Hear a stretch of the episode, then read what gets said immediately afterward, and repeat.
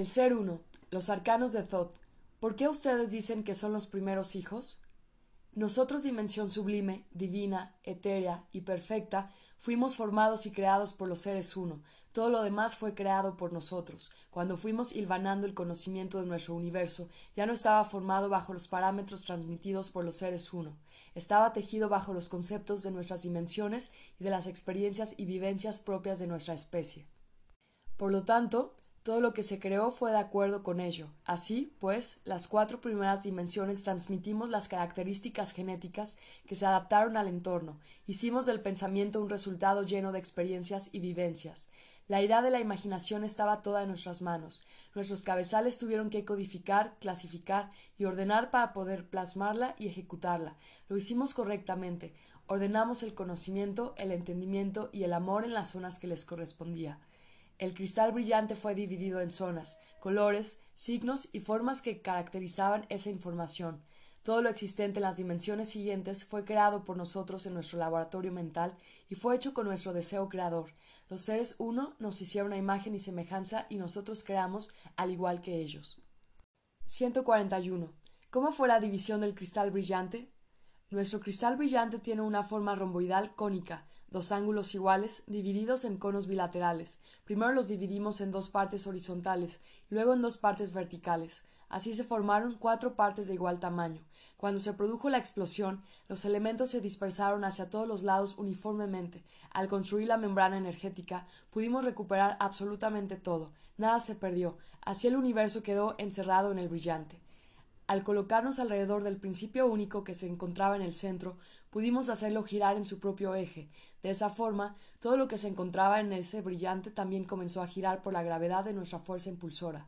Algunos elementos quedaron más cerca del eje y otros más lejos. Estos últimos fueron los más afectados, porque comenzaron a densificarse, petrificarse y solidificarse. El todo giraba, unos frente al eje, otros oblicuamente, aquellos horizontalmente y por último verticalmente. Ustedes conocen esta forma como átomo. Así se formaron las dimensiones y los planos. Las características en la densidad de sus elementos y la cercanía o alejamiento de ellos con referencia al eje determinaron su evolución y elevación. Los movimientos elípticos determinaron la traslación y la rotación. El movimiento de traslación universal se realiza, como ya vimos, en un periodo de veintiocho mil años para la dimensión primaria.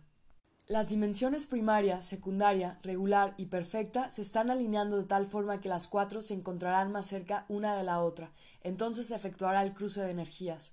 Intercambiarán energías pensamientos, desenvolviendo el conocimiento universal en forma acelerada. Significará una retroalimentación que generará un avance colectivo. No todas las dimensiones giran con la misma velocidad, ritmo o cadencia.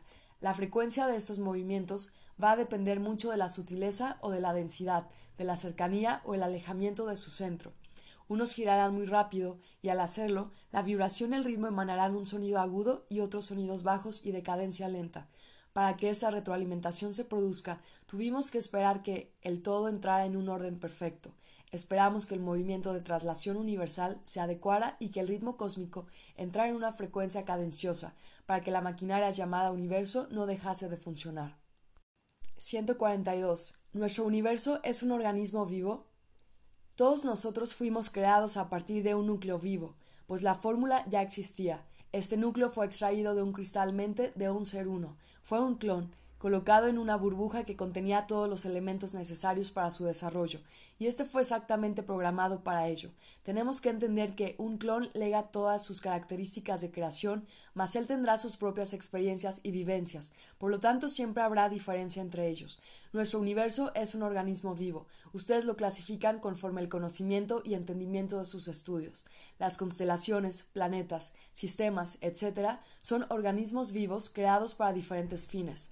Ejemplo, la Tierra, elementos minerales, carbono, hierro, el agua, plasma, suero, la vegetación, pelos, cabellos, los animales, bacterias, gérmenes, virus, parásitos. El planeta Tierra es una célula del universo y como tal debe ser vista y estudiada. Es un organismo vivo con necesidades de vida y existencia. Como el hombre del planeta Tierra ignora esta realidad, trata su célula planeta insensiblemente, sin ningún cuidado, y sobre todo sin entender la causa y el efecto que está ocasionando por no saberlo. Si la naturaleza es maltratada, ella se rebelará en contra de su agresor. 143. ¿Quién nos dio el núcleo? Los mundos perfectos fueron formados a imagen y semejanza de ellos. 144. Entonces nosotros, planeta Tierra, ¿no tenemos genes de los seres uno? Todos derivamos de un solo origen y tenemos los mismos genes, solo que ustedes fueron adaptados genéticamente para sobrevivir en los mundos primarios densos. Conforme eleve la energía pensamiento, irán transmutando los genes densos y transformándolos en genes sutiles. De esta forma podrán trascender a los mundos superiores sutiles. 145. Si nuestra realidad está en una burbuja de un laboratorio, ¿será que seremos implantados en algún lugar? La idea global es unir todos los microuniversos y formar uno solo. Significa que los seres uno y dos se fusionen, mente y pensamiento, para formar un todo. Es la mente universal que crece, que se desarrolla, es el principio único, es nuestro creador expandiéndose. 146. Nosotros, como reino animal, también somos considerados bacterias, virus y gérmenes. Ustedes no pertenecen al reino animal, nosotros jamás los consideramos así. Los genes pueden ser los mismos bajo el punto de vista de la creación, pero hay una diferencia enorme entre ustedes y los animales desde el punto de vista de la creatividad. Creación, concebir, origen, comienzo, fecundar, engendrar. Creatividad es la facultad o capacidad para crear, es aquel que posee y estimula la creación a una determinada idea. Nuestro trabajo como dimensión divina es transmitir al universo la idea original de nuestra creatividad y de nuestro origen. Al principio fue muy difícil. Nos encontramos con grandes obstáculos. Uno de ellos era no poder salir de nuestra dimensión. Tuvimos que extendernos a las otras realidades más densas, creando nuestra continuación. Para ello alargamos los filamentos y creamos dos centros más. Los colocamos a la misma altura del eje para que acumulasen información. Así podríamos mandar el conocimiento a los confines del universo. Esos dos centros serían colocados estratégicamente, formando un circuito entre ellos y el eje. El primer centro, llamado glándula pituitaria, recibirá la información, la analizaría, clasificaría y ordenaría, mandándola luego a la zona correspondiente, la cual se encargaría de distribuir el conocimiento recibido. El segundo centro, llamado glándula rima, extraerá la esencia y fórmulas de esa creatividad y enviaría la información al eje, llamado centro energético o glándula pineal, la cual se encargaría de archivarlo para la continuidad de su propia creación. El circuito formaría y ordenaría las zonas y las dimensiones, las cuales se alimentarían del conocimiento y lo aprovecharían según la frecuencia de su entendimiento. En ese proceso, notamos que las realidades que estaban más lejos del centro energético no estaban absorbiendo casi nada, las ondas vibratorias no llegaban a ellos con la intensidad que esperábamos. Así, pues, tuvimos que idear un sistema artificial construido por nosotros, para facilitar la distribución de las frecuencias. Creamos al hombre materia. Este sería un ser creado a imagen y semejanza de nosotros, que pudiese transmitir en diferentes voltajes el conocimiento para poder distribuirlo a los confines del universo. Ese ser haría el trabajo de un transformador, transmisor, receptor y sensor, captaría energía grabada de uno de los centros, la moldearía a su realidad y la pasaría a otra de menor voltaje. Las zonas y jerarquías del universo. El cristal brillante fue dividido en nueve zonas, cada una de ellas con diferente responsabilidad. La dimensión divina estaba encargada de repartir este trabajo y lo hizo con equidad y justicia, dependiendo de su estructura, tamaño, color, densidad, ritmo y cadencia. Lo clasificó. Los encargados se repartieron el trabajo y lo aceptaron con alegría y mucho amor. Zona 9. Los mentores de la luz. Zona 8. Los mentores del conocimiento. Zona 7. Los mentores del entendimiento. Zona 6. Los mentores del amo. Zona 5. Los mentores de la forma. Zona 4. Los mentores de la continuidad. Zona 3. Los mentores de la asimilación. Zona 2. Los mentores de la sustentación. Zona 1. Los mentores de la creación. Son las nueve zonas que pertenecen a nuestro universo. Conocemos tres más, que se encuentran fuera de nuestro cristal brillante. Ellas pertenecen a la burbuja esfera, zona 10, los mentores de la sabiduría, zona 11, los mentores de la esencia, zona 12, los mentores de la idea. Así los seres uno, en unión con su creación y con su máquina hombre, llegaron a los confines del universo y pudieron realizar toda la creatividad de la idea. Los tres centros se convirtieron en un gran laboratorio, donde nosotros descubríamos paso a paso la gran alquimia y la transmutación de la energía, y elaborábamos infinitas fórmulas. construyendo, fundiendo y mezclando sin límites. El núcleo nos daba los elementos, y nosotros los transformábamos en miles de millones de expresiones.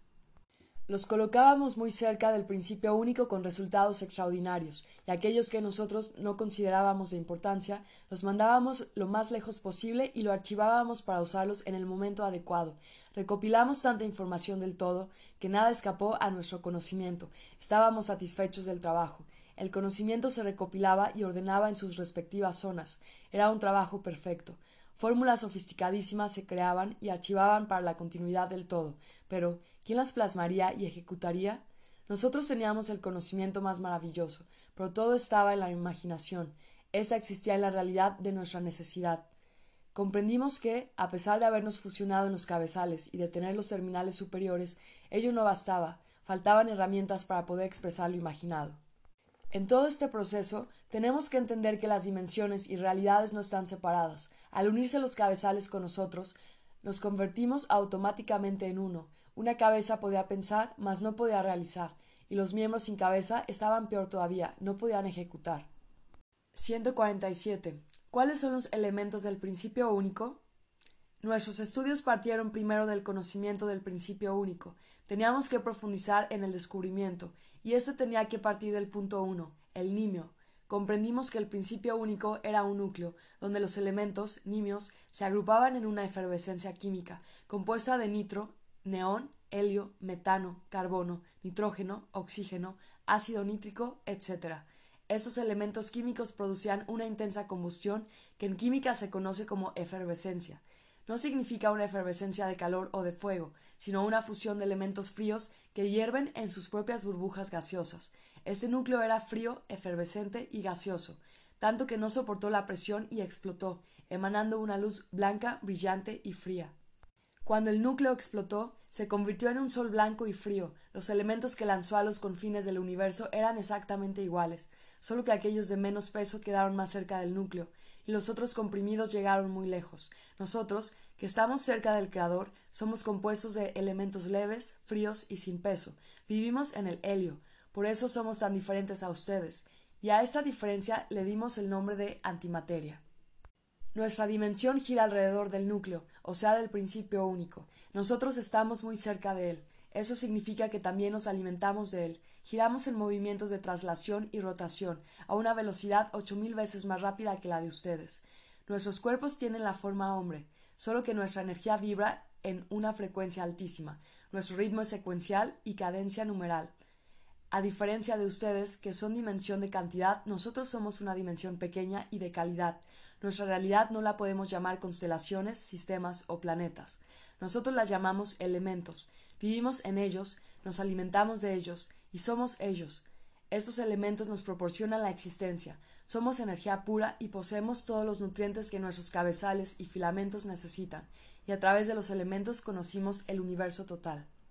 Así como la dimensión sublime comparativamente correspondería a los neutrones y protones que generan la electricidad, nosotros somos los elementos de las neuronas. Sin ellos, ningún cerebro puede trabajar. Seríamos, mejor dicho, comparables a las sustancias químicas de las neuronas con las cuales un cerebro trabaja para transmitir el conocimiento de una zona a otra. Somos conocidos por ser el conocimiento y entendimiento, más ¿Cómo un conocimiento puede ser transmitido mentalmente si no existen los elementos para lograrlo?